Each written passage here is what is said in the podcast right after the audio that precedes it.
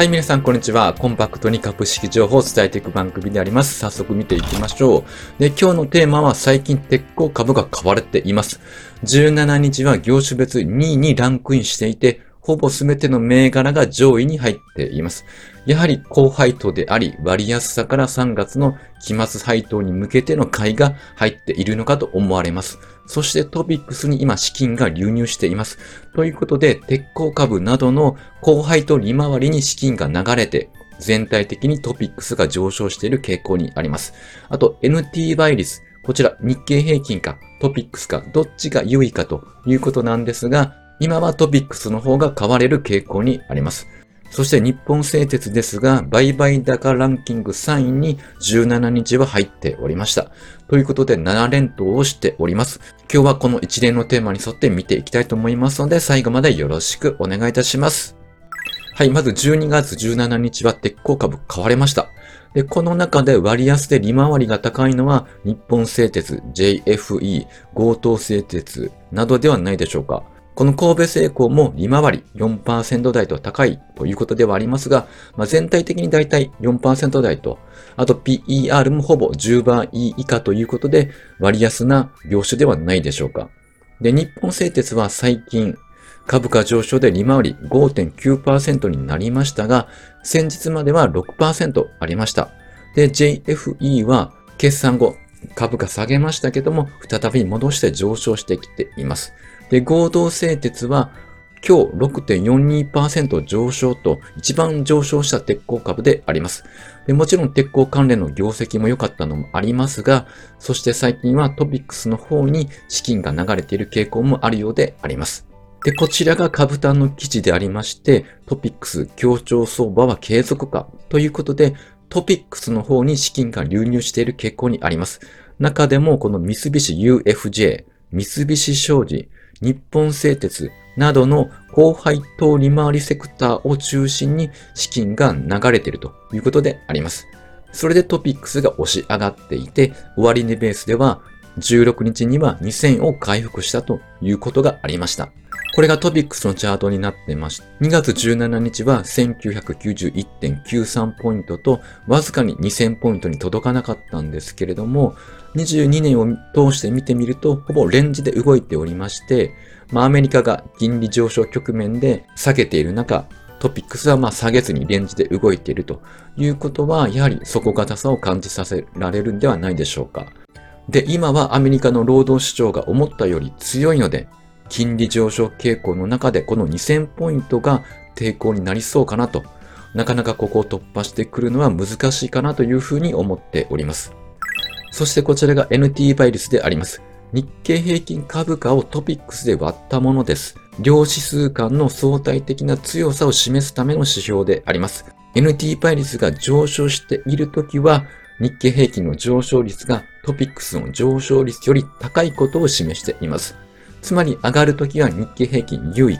下がっているときはトピックスの方が優位となっております。で、今の倍率は13.8倍であります。で、22年12月、このあたりですね、はほぼ14倍なので、23年に入ってからトピックスの方が買われる傾向に今はあります。で、日経平均とトピックスとの関係からどのように NT 倍率が出ているか、これを見るとイメージがつきやすいと思います。この青い線が日経平均で、下の赤い線がトピックスになっております。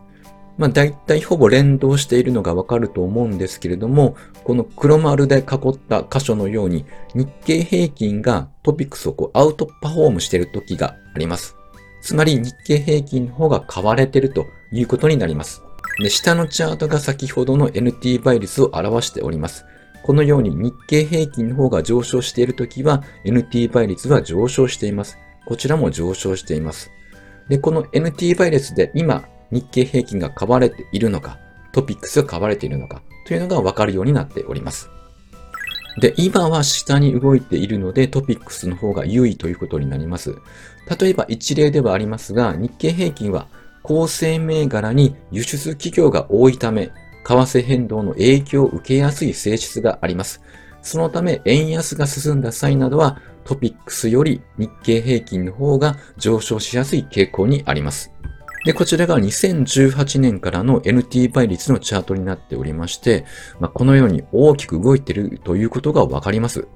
2018年の時というのは12倍だったんですけども、21年2月3月の時は15倍台をつけました。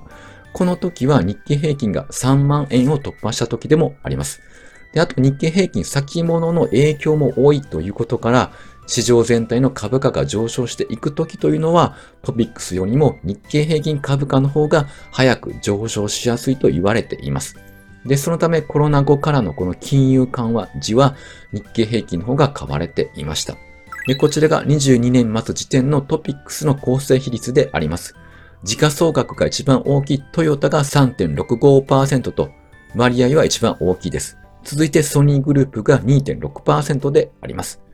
で、最近上昇傾向にあるメガバンクが上位に位置しているのもトピックスを押し上げている要因かなと思います。三菱 UFJ、三井住友、みずほなどが上位の方に入っております。で、ちなみに日本製鉄は0.39%でしたので、ややまあ割合としては低めではあります。で、こちらが2月17日の売買高ランキングの上位です。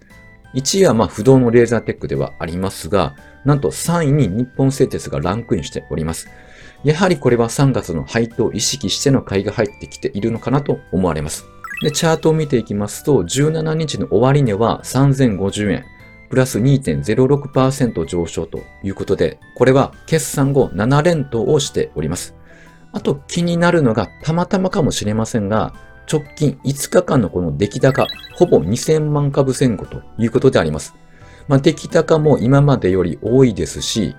なんかこう揃っているので、一気に買わないように小分けに誰かが買っているのかなと思わせるような出来高であります。そしてこちらが長期のチャートになっておりまして、前回の高値が2018年1月9日3132円であります。ここにあともう少し、まあ、あと約80円ほどで迫ろうかというところに来ています。この急騰と、この前回のこの高値のライン、来週ここを上抜けるのか、調整が入るのか、といった動きを意識して株価が動くと想定されます。